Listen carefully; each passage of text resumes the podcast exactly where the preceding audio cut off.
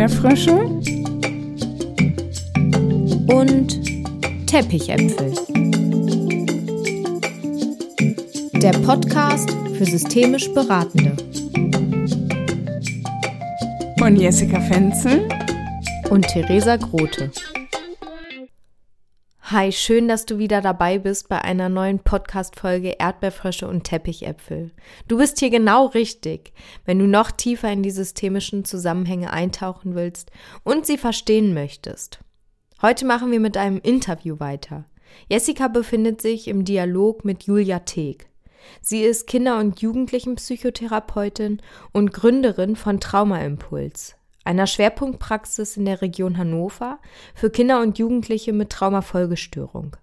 Sie ist Dozentin und Supervisorin in mehreren Aus- und Weiterbildungsinstituten und als Dozentin in der Traumaausbildung tätig. Viel Spaß! Das, was ich gerne mit dir heute anschauen würde, ist so die Frage, wie können systemisch Beratende mit Trauma umgehen? Welche Möglichkeiten siehst du da? Vielleicht auch welche Grenzen. Und meine Erfahrung ist, dass wenn das Wort Trauma fällt, dass systemisch Beratende dann eher so ein Stück weit auch zusammenzucken. Und äh, mhm. da habe ich total Lust, mit dir heute drüber zu sprechen. Ja, ja, ich auch. Vielen Dank. Ähm, ja, das Zusammenzucken, da sind wir eigentlich ganz gut im Thema, weil Trauma bedeutet ja letztlich äh, eine Belastung, eine Verletzung, eine Wunde in der Übersetzung. Ähm, also etwas, wo man in der Regel nicht nur in Anführungsstrichen zusammenzuckt, wo man, sondern wo man sich sehr hilflos fühlt, wo man sich sehr belastet fühlt, vielleicht auch mit dem Gefühl zu sterben und Trauma ist so ein Gefühl von äh, einer Situation mit katastrophalem Ausmaß, also wo ich mich wirklich bedroht und extrem ausgeliefert fühle. Und die spannende Frage an der Stelle ist ja, welche Auswirkung hat das? Wie verarbeitet unsere Psyche diese Belastung? Und da kann man letztlich einerseits sagen, je mehr Belastung wir erleben, desto schlimmer sind auch die Auswirkungen oder die Ereignisse, die wie zum Beispiel Krieg oder andere Terrorszenarien oder auch, äh, man nennt das sozusagen solche Man-Made Disaster, also Übergriffe von Menschen an Menschen, das sind in der Regel die Traumatisierungen, die Menschen auch sehr schwer verarbeiten können und wo die Auswirkungen, wir sprechen auch von Symptomen, sehr massiv sind. Mhm. Ja. Und was ist so deine Idee, wie kann ich mit diesen Auswirkungen arbeiten, ohne auch in sowas wie eine Traumakonfrontation zu gehen? Wo ist da quasi dieser Grad, wo ich als systemisch Beratende gut agieren kann, handeln kann und wo ist vielleicht auch eher die Stelle, wo ich so ein sicheres Feld verlasse?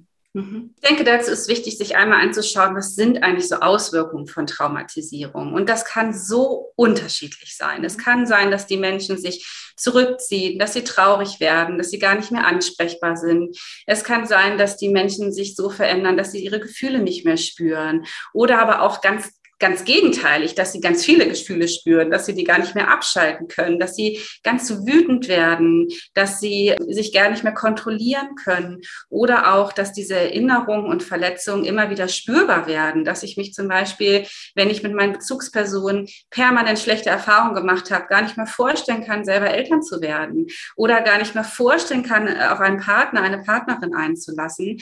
Und mit diesen Auswirkungen, die ja dann belastend sind, auf der einen Seite, aber ja nicht dazu da sind, uns Menschen zu ärgern, sondern letztendlich Schutzmechanismen darstellen. Also die Psyche hat so ein Alarmsignal und sagt, Hilfe, ich schütze dich jetzt mal und ich sorge jetzt dafür, dass du so viel Angst hast, in soziale Beziehungen zu gehen, dass du einfach nicht mehr verletzt wirst.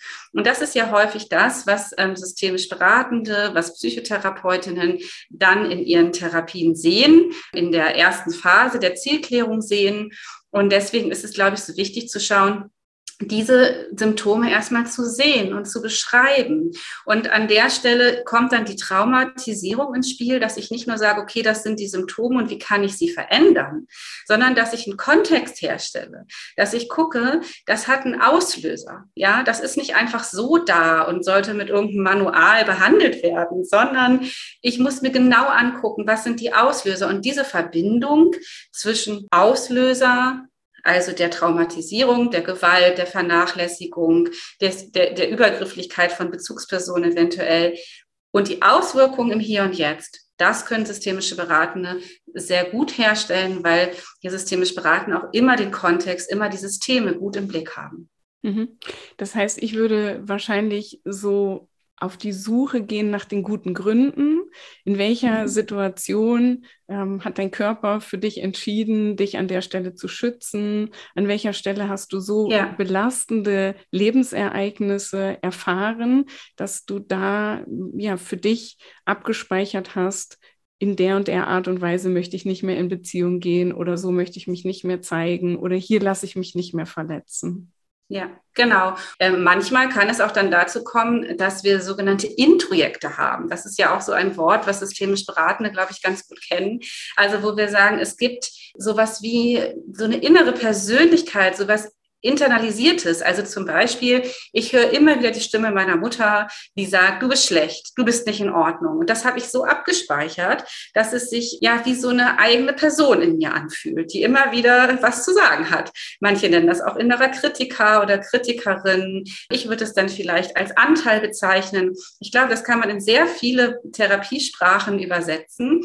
Aber letztlich ist es ja diese, diese Idee von, da gibt es Anteile, Introjekte, die mich immer immer wieder daran hindern, mit mir selbst zufrieden zu sein, mich zu schätzen, mich in Beziehungen wohlzufühlen, mit meinen Kindern nicht laut oder aggressiv umzugehen, sondern beziehungs- und bindungsorientiert.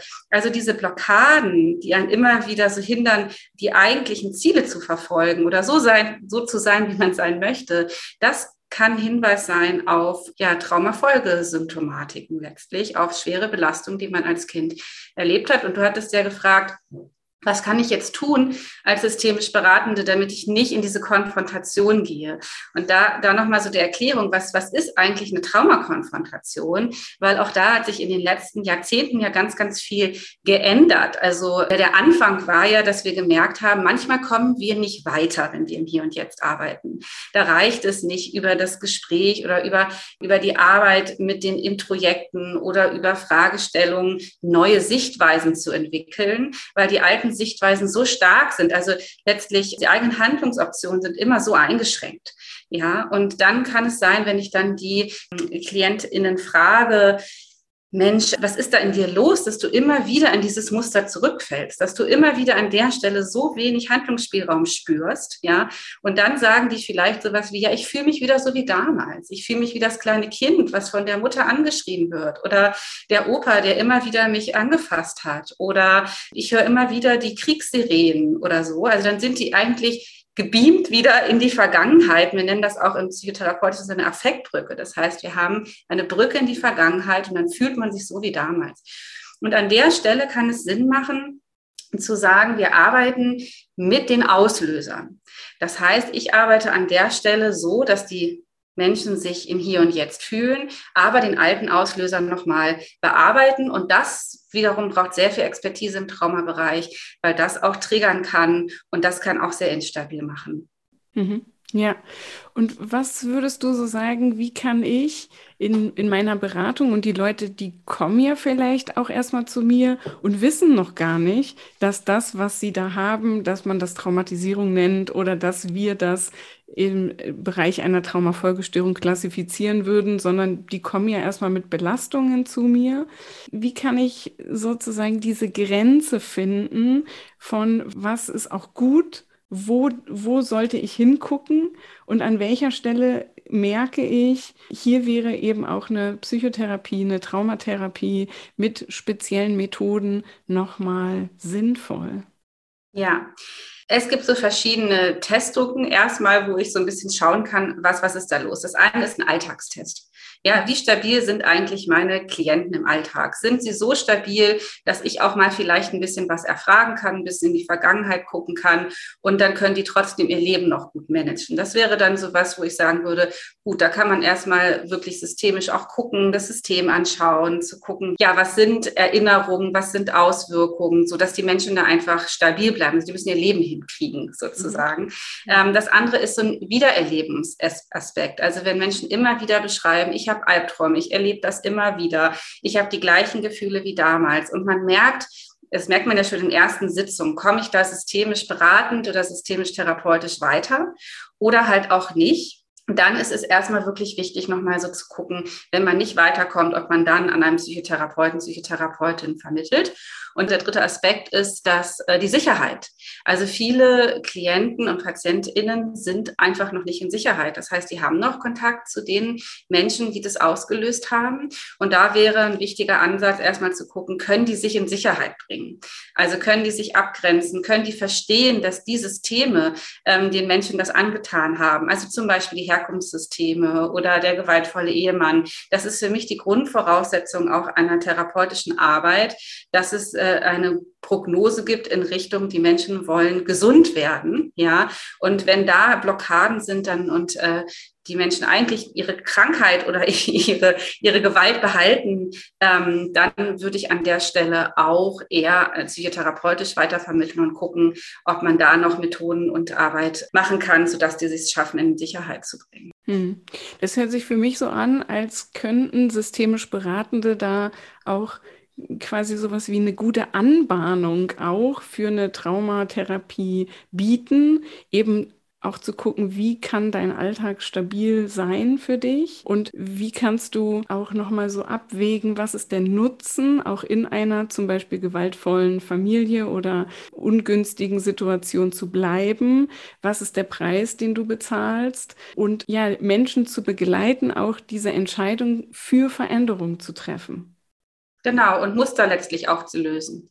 Also alte Muster, alte Herkunftsfantasien. Ich bin schlecht, ich bin nicht in Ordnung, ich verdiene nichts Gutes, ich bin immer das Opfer. Mhm. Ähm, das sind ja sozusagen so, so Fantasien, die auch systemisch Beratende gut aufgreifen können. Und oft ist das auch für die Menschen dann erstmal ausreichend.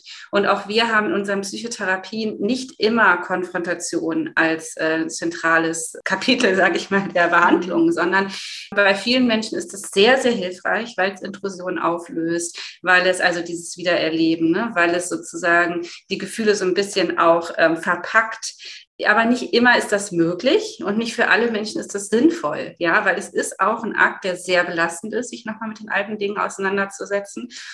Und letztlich wäre so mein Wunsch zu sagen, ich habe Lust einfach zu gucken, wie kann ich Muster verändern mit den Menschen? Also wie kann ich Menschen dabei unterstützen und begleiten? Und da sind natürlich systemisch Beratende total an der richtigen Stelle, mit den Ideen von Handlungsspielräumen zu erweitern, mit den Ideen von auch Denkprozesse ein bisschen zu verstören und neu zu erschaffen. Und bei vielen Patienten und Patientinnen und in eurem Bereich Klienten und Klientinnen ist das auch ausreichend.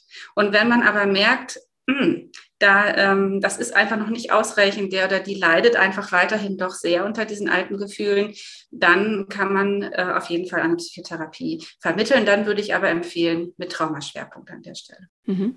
Ja, was würdest du sagen, in dieser Arbeit mit Menschen, die traumatische Lebenssituationen in ihrer Biografie haben, welche Rolle spielt da die Arbeit mit Ressourcen? Eine entscheidende und große. In der Ausbildung merke ich manchmal, dass Menschen sagen, ach, jetzt mache ich auch ein bisschen Ressourcenarbeit. Dass das so ein bisschen die nervige Klette am Bein ist. Ähm, wir müssen uns in diese Menschen reinfühlen, denke ich. Die haben in ihrer Traumatisierung Hilflosigkeit erlebt, sind, haben sich massiv bedroht gefühlt, hatten in dem Moment ja das Gefühl, sie haben überhaupt keine Ressourcen zur Verfügung, um dieses Problem, diese Belastung zu bewältigen. Und die Ressourcenarbeit, die stellt in unserer Beratung und Therapie das zentrale Element als Gegenentwurf zu dieser Belastung dar. Das heißt, das ist das, was uns durch die Arbeit trägt. Und Ressourcen sind jetzt nicht immer innere Helfer, also innere Ressourcen. Das kann ich auch auf jeden Fall verstärken, dass ich Übungen mache wie innerer Helfer oder Wohlfühlort. Ähm, wichtig ist aber auch eine Stabilisierung im Außen. Also da nochmal zu gucken, wenn du jetzt nochmal aufs Thema Herkunftsfamilie schaust, tut es mir gut, Sonntagnachmittag zum Kaffee zu meinen Eltern zu fahren, die mir das und das angetan haben? Tut es mir gut, in der gewaltvollen Beziehung zu bleiben? Oder habe ich einen anderen Lebensentwurf? Tut es mir gut, weiter in Prostitution oder was auch immer zu bleiben? Also ich denke, da brauchen wir auf jeden Fall eine, einen Bezug ähm, zum Hier und Jetzt und eine Sicherheit im Außen. Aber auch letztlich so zu schauen, wie kann ich mich im Hier und Jetzt fühlen? Auch das ist eine Ressource. Ja, also nicht immer abzuschweifen ähm, bei jedem Triggermoment in die Vergangenheit, bei jedem neuen Mann, der mir begegnet, wieder den Täter, die Täterin vor mir zu sehen, sondern an der Stelle zu merken, hey, heute bin ich, weiß ich nicht, 22 Jahre alt und ich bin erwachsen und das Alte ist vorbei. Auch das ist eine Ressource und das ist für die äh, Klienten und Patientinnen unglaublich wichtig. Mhm. Ja. Und ich weiß, dass die zuhörenden Menschen immer super gerne so Beispiele hören. Hast du ein Fallbeispiel irgendwie was, wo du so sagst, da ist mir mal ja was gelungen, davon könnte ich hier erzählen? Ich erlebe es in meiner Arbeit häufig so, dass wenn ich da auch Input reingebe, also Menschen auch erkläre, was Trauma eigentlich mit ihnen macht und wie die Auswirkungen sind und dass bestimmte Symptome Schutzprozesse sind, dann merken viele Menschen, oh Mann, wenn ich mich davor ständig schützen muss, dann tut mir das nicht gut. Und ich habe einfach so tolle Jugendliche erlebt, die es wirklich auch geschafft haben, an der Stelle zu sagen, ich löse mich von meinen Herkunftsfamilien. Ja, und da ist ja immer die Frage, kann ich mit der Herkunftsfamilie traumafokussiert arbeiten, sodass sie an der Stelle auch sagt, Mensch, es tut mir wirklich leid, wir haben da wirklich einen Fehler gemacht gemacht und wir begleiten, unterstützen dich in der Verarbeitung. Das wäre also ein Ziel in der systemischen Beratung und Familientherapie, was man erarbeiten kann. Und das andere traumafokussierte Ziel wäre zu sagen, das System verändert sich nicht, sondern schädigt weiter oder triggert weiter alte Erinnerungen. Und dann ähm, können sich Jugendliche, also Kinder können das eher schwerer, die brauchen dann die Hilfe von außen. Da müssen wir dann eher gucken, dass wir dann zum Beispiel mit Jugendämtern, Familienhilfe und so weiter versuchen, da die Kinder mehr zu schützen. Aber viele Kinder und Jugendliche sagen dann auch zu mir, boah, jetzt habe ich es einfach verstanden. Ich weiß, dass das nicht nichts ist, was erstmal blöd ist oder ich habe mich schon immer so gefühlt, ich bin anders, ich bin nicht in Ordnung, sondern ich habe irgendwie verstanden, die Symptome weisen mich auch auf etwas sehr, sehr Wichtiges hin, ja, dass ich immer Angst kriege abends im Dunkeln. Das ist einfach nichts, was ich einfach wegmachen sollte, sondern das ist etwas, was mir einen Hinweis darauf äh, gibt, wie ging es mir eigentlich als Kind, ja. Und das ist wiederum ein Hinweis darauf, wie möchte ich heute mit mir sein und mit welchen Menschen möchte ich heute zu tun haben. Und das ist ja ein großes Arbeitsfeld der systemischen Therapie und Beratung, sich die guten Gründe anzugucken. Warum habe ich eigentlich Angst vor Dunkelheit? Wozu ist es vielleicht heute noch gut? Ist es heute noch gut oder kann ich es ablegen? Wozu habe ich so große Angst vor Männern? Äh, woran erinnert mich das? Was sind meine, was sind meine Belastungen an der Stelle? Und da auch wirklich über Aufklärung und Reingeben auch von dem Zusammenhang zwischen Auswirkungen und Belastungen den Menschen neue Möglichkeiten zu eröffnen, sich da auch wirklich von abzugrenzen und sich zu schützen, aber nicht über Symptome, sondern über eigene Entscheidungen. Ja, so wichtig, aus meiner Erfahrung heraus auch echt schwer. Und ich arbeite an der Stelle, wo du auch nochmal sagst, Aufklärung, super gerne mit diesem Comic. Das heißt, äh, Trauma ist ziemlich strange, wo es wirklich auch in so ganz schönen Bildern darum geht, Menschen nochmal zu erklären, was passiert überhaupt im Körper, im Gehirn, äh, in diesem ganzen Schutz Mechanismus, wenn mein Körper aktiv wird und die Idee bekommt, hier muss ich schützen. Ja, und da passiert ja eine ganze Menge. Ne? Also wir können das ja auch äh, sehen in der Bildgebung, ähm, was dann passiert, wenn Menschen wieder noch nicht mal wirklich belastet werden, sondern einfach daran erinnert werden an die Belastung, dann passiert nämlich neurophysiologisch das Gleiche. Ja, also wie damals in der Belastung. Das heißt, unsere Gehirnareale, die mit Denken und Einsortierung und Wissen zu tun haben, werden ausgeschaltet. Und es reagiert hauptsächlich das limbische System, das sozusagen Angst, Flucht oder halt auch Einfrieren als ähm, Möglichkeiten uns zur Verfügung stellt. Und das ist ja das, wo dann häufig die Menschen auch sagen, das belastet mich jetzt. Also ich möchte mich nicht immer fürchten, ich möchte nicht immer eingefroren wirken und ich möchte auch nicht immer das Gefühl haben, ich muss jemanden angreifen, um mich zu schützen. Ja, also die wollen ja eigentlich eher auch so eine Idee haben von wieder die Gehirnareale zu aktivieren, die auch mit Wissen, Einordnung zu tun haben. Also präfrontaler Kortex etc. Und das können wir in einer traumazentrierten Psychotherapie schaffen. Das können wir aber auch vielleicht in einer systemischen Therapie und Beratung schaffen. Wichtig ist nur, dass wir das sehen und dass wir die Menschen dieses diese, dieses Wissen darüber auch zur Verfügung stellen und dass wir an der Stelle auch, äh, wir nennen das Psychoedukation, du hast es gerade Aufklärung genannt, also auch den Wissensspielraum an der Stelle zu erweitern, um einfach auch so einen Aha-Moment zu ermöglichen von, ach so, das ist ja gar nichts Negatives, sondern das ist etwas, was eigentlich mich auf etwas hinweist und damit kann man gut arbeiten. Mhm. Ja. Was ist so deine Idee, ähm, wenn ich auch so ein bisschen so ein Kribbeln verspüre, wenn Menschen mir von belastenden Lebensereignissen erzählen, ich vielleicht auch so ein bisschen aufgeregt bin und mich innerlich so frage, kann ich das eigentlich schaffen? Bin ich da eigentlich die Richtige? Ähm, welche Tools oder Methoden nutzt du da auch zur Selbstfürsorge? Selbsterfahrung, weil das einfach das zentrale Element ist, dass ich mit mir selber klar bin, was habe ich für eigene Belastungen, die mich auch vielleicht selber blockieren. Und fast alle Menschen haben ja Belastungen und haben negative Erlebnisse in ihrem Leben gemacht. Und das wäre jetzt ja auch total komisch, wenn ich dann keine Angst hätte vor diesen negativen Erlebnissen. Das heißt, unsere Patienten und Patientinnen triggern natürlich auch eigene Erlebnisse. Und das ist an der Stelle wichtig, dass auch systemisch beratende Familientherapeutinnen einfach häufig Selbsterfahrung machen, um einfach auch so zu merken, erstmal, was sind meine Themen? Zweitens, die Erfahrung auch zu machen, wie ist es eigentlich, wenn ich auf dem Stuhl sitze? Was brauche ich? Und drittens, wenn ich selber auch äh, in Selbsterfahrungsprozessen bin, dann erfahre ich ja was ganz, ganz Wunderbares, nämlich was ist eigentlich eine hilfreiche Methode bei welchen Themen. Das heißt, ich mache so diese dreifach gute Erfahrung und das würde ich unbedingt empfehlen, bevor man sich auf Menschen einlässt, die selber Traumatisierung haben. Und auf der anderen Seite auch zu sagen, das ist nicht so, wo man unglaublich Angst haben muss, aber wo es schon wichtig ist, vorsichtig zu sein. Und da hilft Wissen. Also an der Stelle viele Fortbildungen zu machen, viel zu lesen, um ein gutes Gefühl dafür zu kriegen. Erstmal theoretisch. Was bewegt diese Menschen? Was löst Trauma? Was, was sind die Auswirkungen von Trauma? Woran erkenne ich das?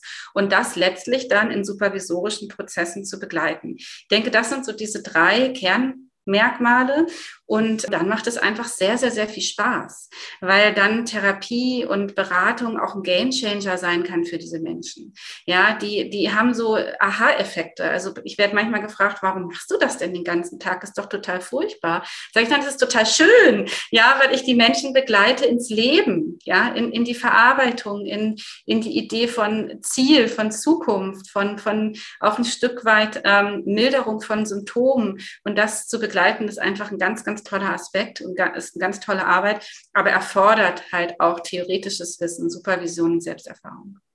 Und meine Erfahrung ist auch, dass der Unterschied, den ich machen kann, ich bin da. Und die Menschen haben zum ersten Mal das Gefühl, sie sind nicht alleine mit dem, was sie bewegt oder beschäftigt, sondern da ist eine Person, die hört zu, die wertet nicht, die bleibt freundlich, die geht nicht vielleicht sofort in die eigene Angst oder Überforderung, sagt, oh, da komme ich jetzt auch nicht mehr weiter, dann müssen sie nochmal zu XY, weil sich Menschen dann ja auch schnell wieder abgelehnt fühlen oder das Gefühl haben, mich versteht keiner. Also dieses Menschen begleiten zu dürfen, das ist etwas, ja, was mich diese Arbeit total gerne machen lässt. Ja, ich nenne das auch gerne korrigierende Erfahrung. Also ich, wenn ich mich mit dem Auslöser beschäftige, dann erlebe ich ja eine Einsamkeit, eine Hilflosigkeit, ausgeliefert sein, vielleicht auch das Gefühl, ich sterbe. Und wenn ich das aber in der Therapie mache und ganz aber geschützt bin, also das heißt, ich gehe da nicht wieder komplett rein. Und das ist dann auch das Know-how, was man an der Stelle haben muss, dass man immer mit einem Fuß in der Gegenwart bleibt, dann erlebe ich die Therapeutin an der Stelle, die mich gut kennt, mit der ich gut in Beziehung bin und mache die Erfahrung, ich bin nicht alleine, sondern jemand begleitet mich. Und das ist auch das, was ich ganz oft meinen Patienten und Patientinnen sage. Und die sind ja mitunter auch noch sehr klein, also zweieinhalb, drei Jahre alt und bis hin zu erwachsen. Ähm, ich begleite also auch viele Kollegen und Kolleginnen in Selbsterfahrungsprozessen. Und dass ich dann auch manchmal meine Hand hinhalte oder dass ich denen sage, ich bin da, wir gehen hier gemeinsam durch. Das sind so Worte und Begleitung, die ich an der Stelle auf jeden Fall sage, dass die Menschen da diese korrigierende neue Lernerfahrung machen, heute ist es anders, heute ist jemand da, heute bin ich sicher. Ich kann da durchgehen, ich schaffe das, ich bin in Ordnung, so wie ich bin. Ja, und da finde ich, kommen dann auch wieder diese ganzen systemischen Fragen ins Spiel, dass ich ähm, die Menschen, mit denen ich gearbeitet habe, auch häufig gefragt habe, was würde dir dann in so einer Situation gut tun? Wie kann ich dir dann begegnen? Was brauchst du? Und ich hatte zum Beispiel auch eine 19-Jährige, die dann sagte, eigentlich würde ich mir wünschen, dass mir in so einer Situation, wo ich mich erinnere an etwas Ungünstiges, mir mal jemand einen Teller Schokokuchen reicht. Und wo mhm. ich so mhm. denke, das ist ja dann ganz leicht für mich, auch diese Person zu sein, die da auch mal so einen Wunsch erfüllt oder die mit einem Bedürfnis auch mal mitgeht und ja, die, die sich anbietet. Ja. Ja, naja, und wenn wir uns überlegen, das Man-Made-Desaster, also für Menschen gemachte Traumata, äh, die hauptsächlichen Traumatisierungen sind, die sozusagen oder die negative Auswirkungen haben und die letztlich auch bei uns in Therapie und Beratung landen, dann ist das Gegengewicht dazu die Bindung und Beziehung auf der anderen Seite. Und oft sind wir da auch die Brücken, also weil das vielleicht noch nicht gelebt werden kann mit anderen Menschen, ja, weil sich andere Menschen noch gefährlich anfühlen oder weil ich einfach auch nicht jeden Tag mit der Person verbringe und einfach das auch meine Aufgabe ist an der Stelle, ist es manchmal leichter, die Bindung und Beziehung von mir zu nehmen. Und gerade bei den komplexen Traumafolgestörungen ist Bindung Beziehung so wichtig. Und das ist mir auch nochmal so ein ganz wichtiges Statement.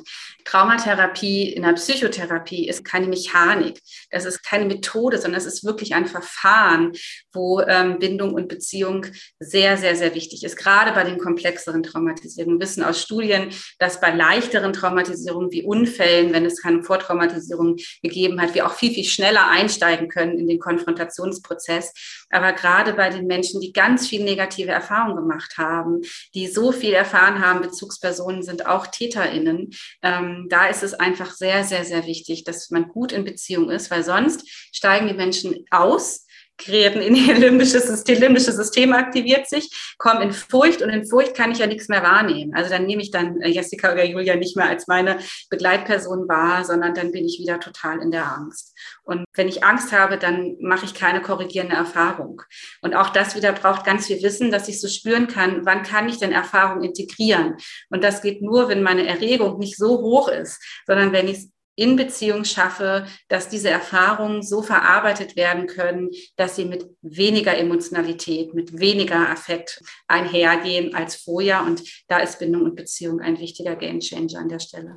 Schön, ja. Und wir beide, du hast es eben schon gesagt, sind da auch in der Ausbildung, in der Weiterbildung, in der ja, Bildung tätig, um genau Menschen auch sicher zu machen und fit zu machen für diese Themen, ja, dass sie sich handlungssicher fühlen, egal wer vor ihnen sitzt, dass sie nicht in die eigene Angst gehen und dass sie ja wissen, wo sind auch meine Punkte, die in mir dann auch Dinge auslösen, die mich aus meiner professionellen Haltung rausholen. Ja, und wir wissen aus Studien, dass ähm, es eine Verbindung gibt zwischen guter Ausbildung und Erfolg einer Psychotherapie.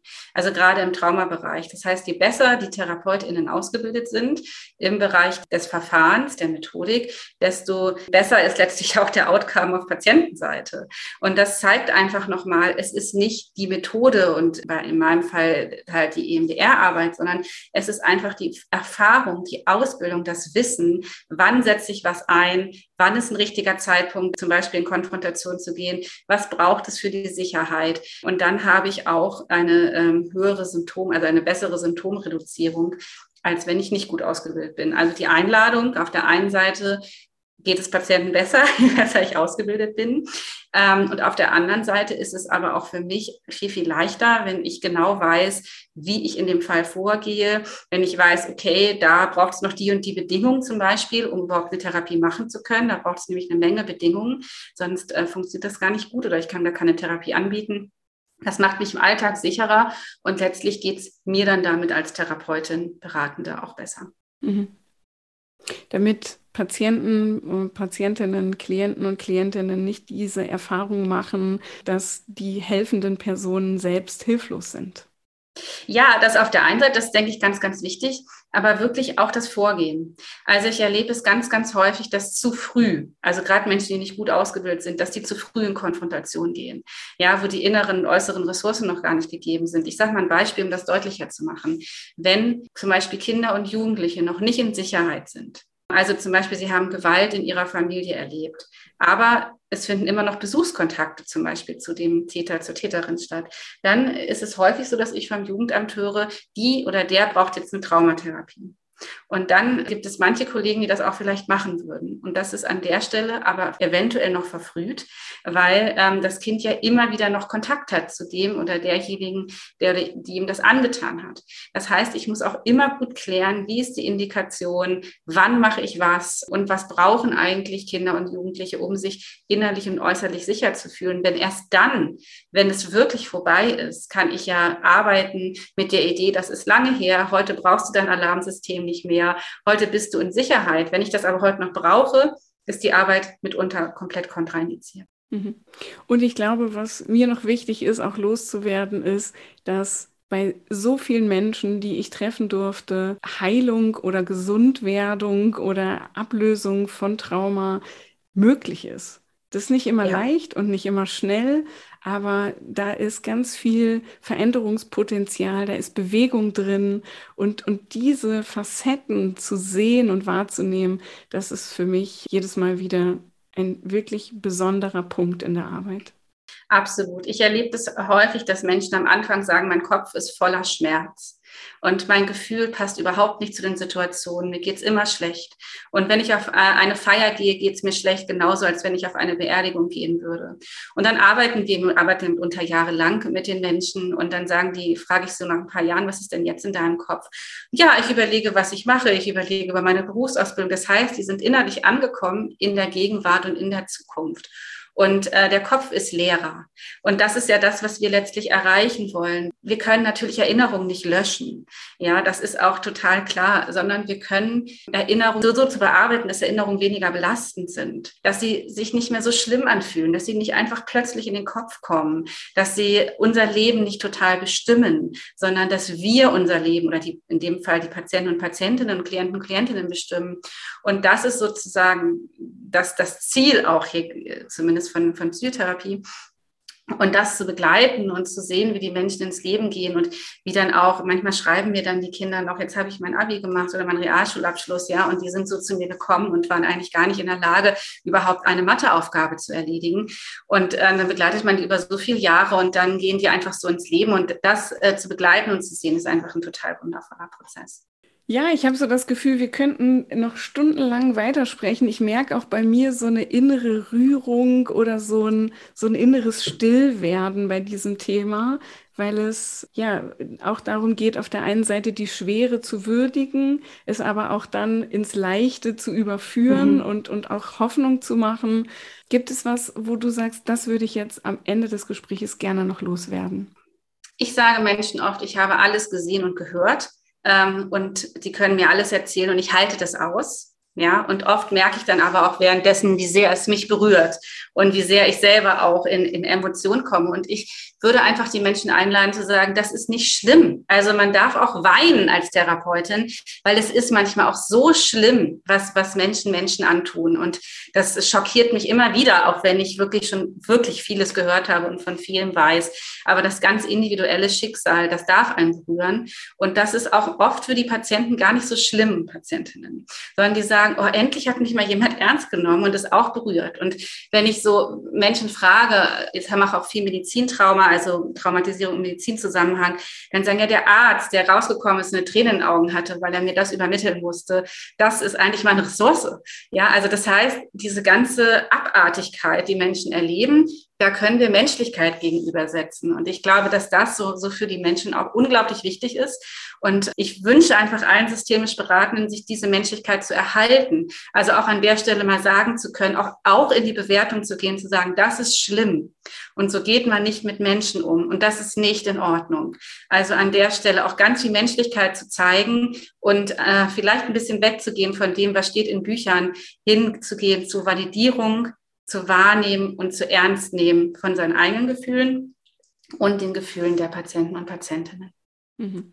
So vielen Dank, dass du dir die Zeit genommen hast und dass wir heute über dieses wirklich wichtige Thema sprechen konnten. Ja, vielen, vielen Dank für die Einladung, Jessica.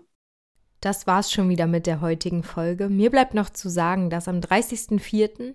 in der Praxis von Julia ein Aufstellungstag von Jessica ist, an dem auch ich teilnehmen darf. Ich freue mich schon sehr. Willst du auch dabei sein?